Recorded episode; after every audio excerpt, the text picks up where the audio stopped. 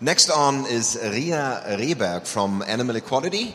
It's going to be an English talk, so I'm going to switch to English right now. And uh, we have some technical preparations to do. And actually, I'm going to take my shoes off right now because here you're supposed to take your shoes off. Let's try this. Come on, guys. You can actually, then, then you can enter here and lay down here. Let's do this. That's amazing. Nobody's taking my lead, right? What's this crazy guy doing? You should. Okay, stay, stay with us a couple of minutes. There's Ria. Great. Perfect. You ready? Great. So take all of you take a seat, take off your shoes. Stephanie, you have to go come here and take your shoes and lay down here. That's that's where you belong. No, you don't? Okay.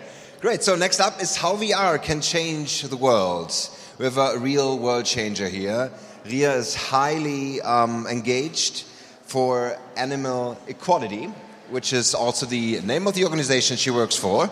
You can find her on Twitter uh, with Ria, Ria Rehberg with H and uh, it's going to be about. It's, I think it's going to be a bit um, shocking, also, right? It's something that you. But maybe this is important. Let's do this. VR and the cause for good. Ria, it's yours. Well, thank you so much for the introduction. I am very, very honored to be here today, and thank you all so much for coming. As uh, he said very correctly, I am Animal Equality Germany's co executive director.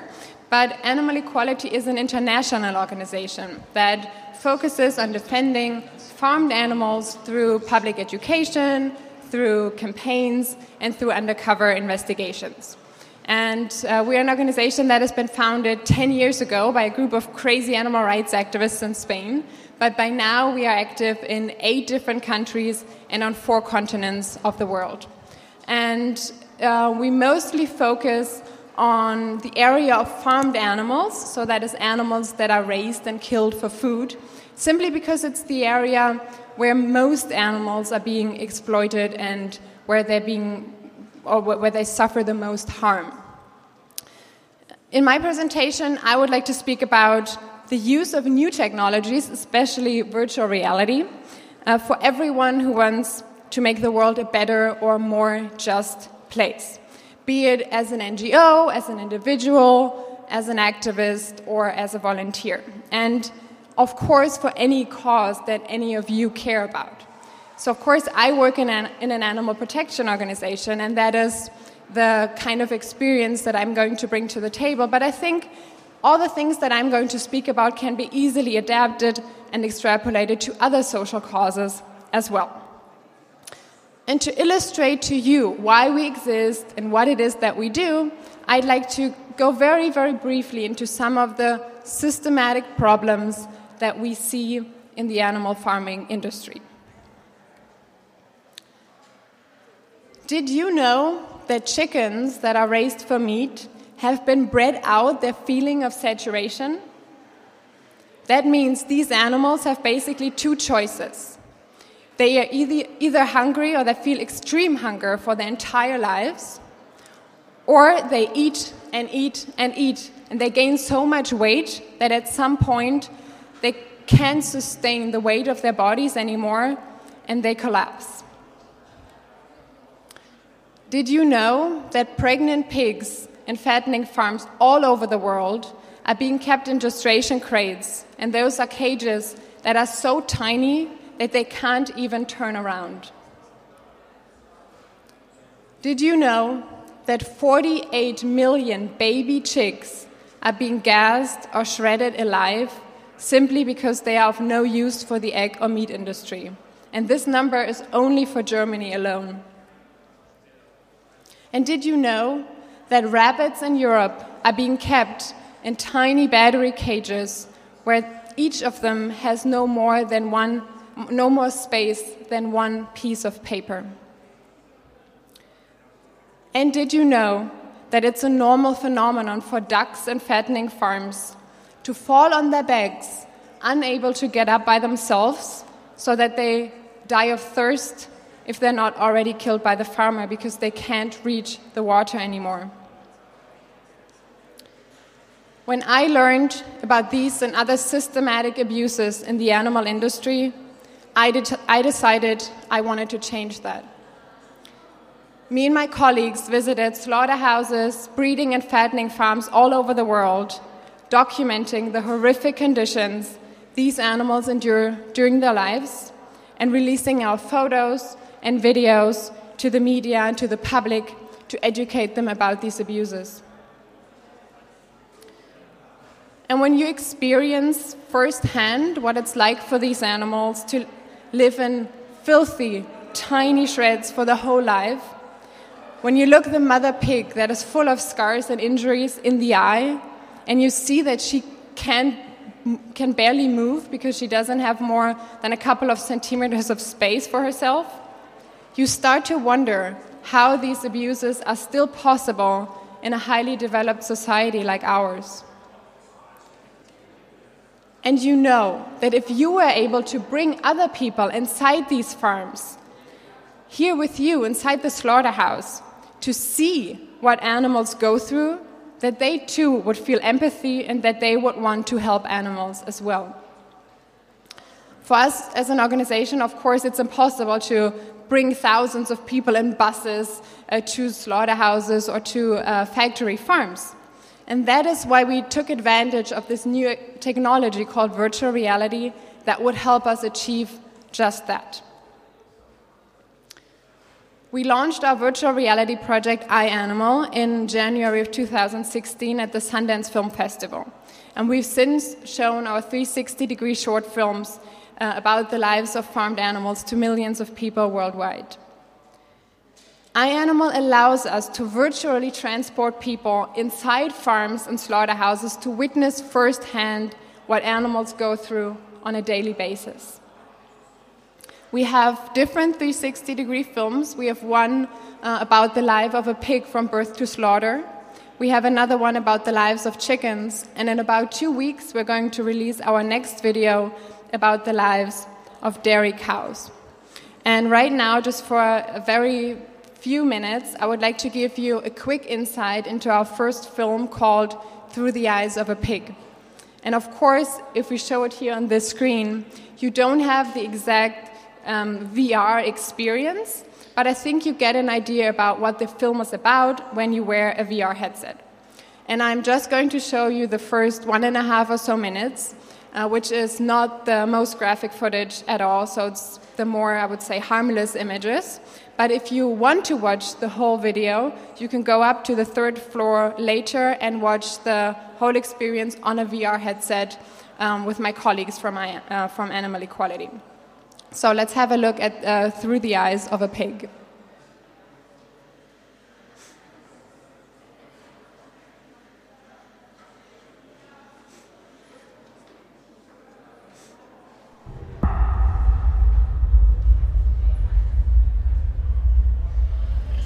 You don't know what you're in for. But you're behind bars. Looking around, you see countless others like you. Your neighbor on the left tries to comfort you and seek comfort from you. It's been this way for as long as you can remember.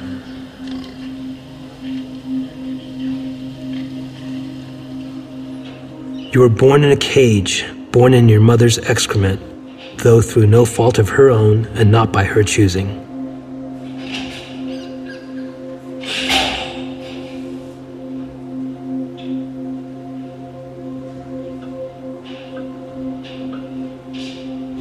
For the single month that you knew her, your mother was penned against the floor, unable to move, never able to show affection or comfort you and your siblings. Many of whom, having been born into that breeding ground for disease, won't even survive a week.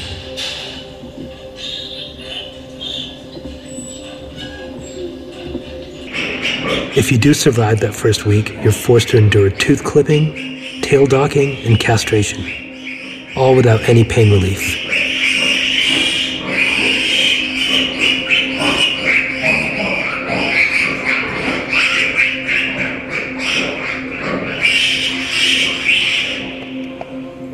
In factory farms, if you happen to be born a girl, you'll likely be cycled back through the gauntlet of cages, artificially inseminated, and then robbed of your children over and over and over again for as long as you remain fertile. This same fate awaits most daughters you will ever have. And if you're deemed unfit for breeding, or if you happen to have been born a boy, you're taken to the fattening farm. Here you'll live in cramped quarters for the next five months. Again, without any stimulation, no fresh air or water. The boredom and frustration may drive you mad, and if not you, your siblings. Inevitably, some act out, biting and hurting each other.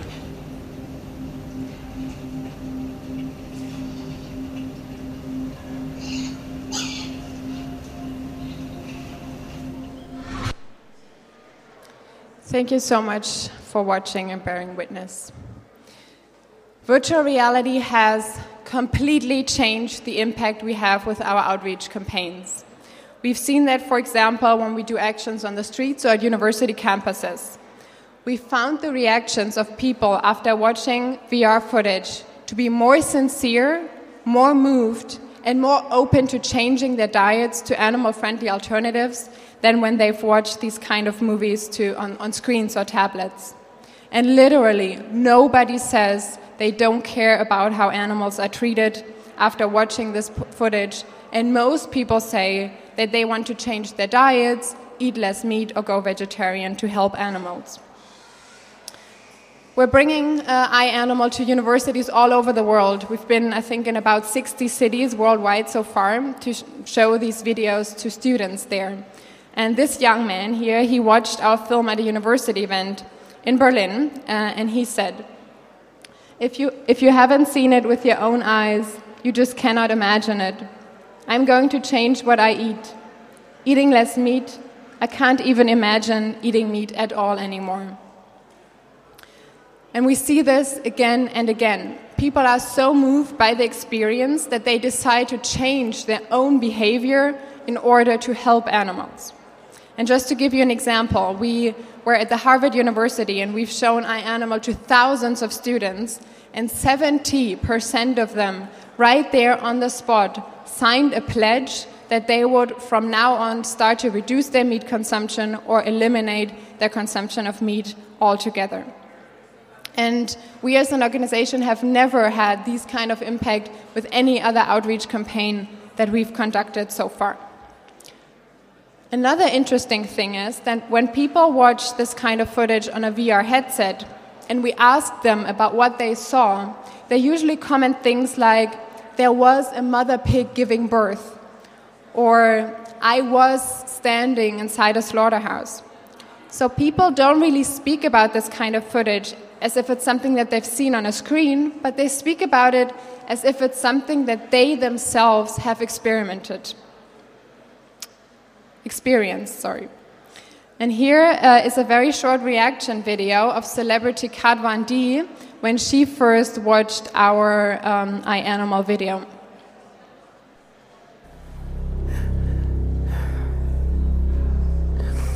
How could she smile? this is crazy.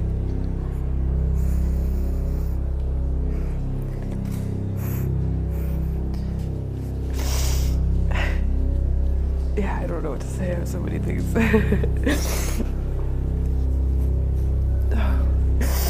um, oh, that's just happening right now, you know? It's like every second. it's just so crazy. Like, there's no way that, like, people, like, have to see that, you know?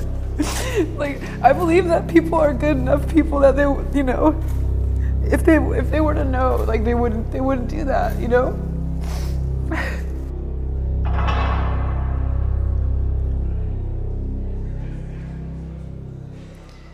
This reaction that we've seen right there is not untypical. There are many people that start crying after they've seen our videos, and some that can't even watch it until the end. And this is, even though the scenes that we've selected for these videos are by far not the most horrible or graphic things that we've seen during our investigations, but we've made sure that the images we choose are the day to day normal life of animals in factory farms. But not only do the reactions differ when using virtual reality, we're also able to attract a different crowd of people to watch our videos and to um, yeah, learn more about the lives of animals. Because the technology itself seems to attract people. So we're able to show the reality behind factory farming to people who would usually not have been open to watching our videos in a conventional way. And then these people, they come, they're interested in the technology, they put on the headset, and when they take it off, all they speak about are the animals. I think that one of the reasons why virtual reality is working so well for our activism right now is that it's still a new technology that people are keen on trying out and that they're excited about. And I want to put this uh, to the test with you right now. So please give me a show of hands if you remember the first cell phone you ever owned. Who remembers their first cell phone? I think that's almost everybody. And who still remembers the first time that they've watched a 3D movie in a cinema? Also, quite a couple of people. So, usually, the experience of trying something new for the first time is something that sticks to our memories. So, when someone tries virtual reality for the first time, that is likely to be an experience that that person is not going to forget in a long, long time, which makes the experience from our side, from the activist side, a lot more sustainable. And of course, we can use this technology not only as NGOs, be it for animal causes or for other social causes, in the form of VR headsets when we're doing outreach, but everybody can use and share 360 degree videos as they can be uploaded to YouTube or Facebook. Uh, or, of course, we can use cheaper cardboard versions if we don't want to buy an, a, a more expensive headset and make people aware of an issue that we care about. At Animal Equality, we are still experimenting with this technology, so I'm sure there's still a lot of lesson, lessons to be learned. But from what we've seen so far, using this technology has already had great benefits for our cause. And right now, uh, we're conducting a scientific study together with the Institute for Analytics to learn more about the effect our video has and the effect it has on the meat consumption and therefore the lives of animals and factory farms. I hope that my presentation was able to inspire some of you to start using VR in your activism, be it as an NGO, as an activist, an individual, or volunteer, and that we can all enter into a dialogue about how we can use te these technologies to increase social justice and to make the world a better place. Thank you so much for listening.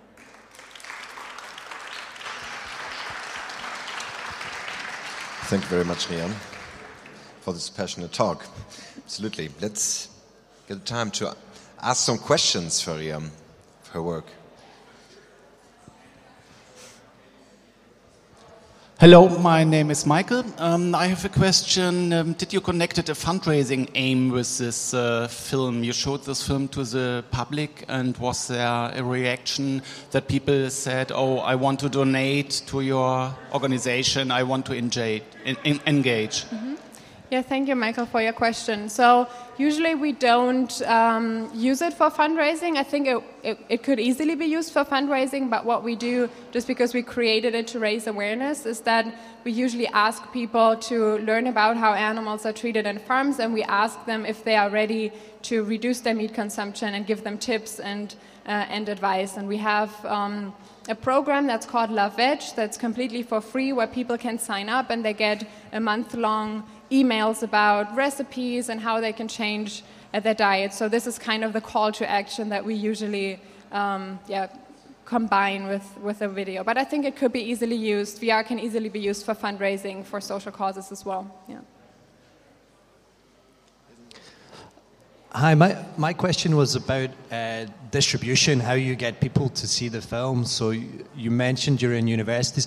I, I, just wanted to hear a little bit more about that choice and alternatives that you have considered or alternatives that you've seen work well. Yeah, thank you so much. That is a great question, and I'm really glad you asked it. So, before we developed this uh, project, we had a, a, a similar, different project that was showing similar videos but on tablets. And we found that even though we had a great booth and we were saying, well, people come watch our videos, that nobody would come. So what we did was we gave out snacks like energy bars for free if people would watch our video, and that kind of increased it, right? So people wanted the snacks, so they watched the video. And when we use VR technology, it's the complete opposite.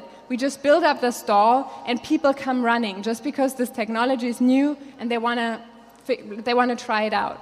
So it has uh, helped us a lot. First of all, be, because we don't need to like take care of the snacks and see if somebody wants to donate us snacks, but also because people kind of voluntarily come and want to watch it.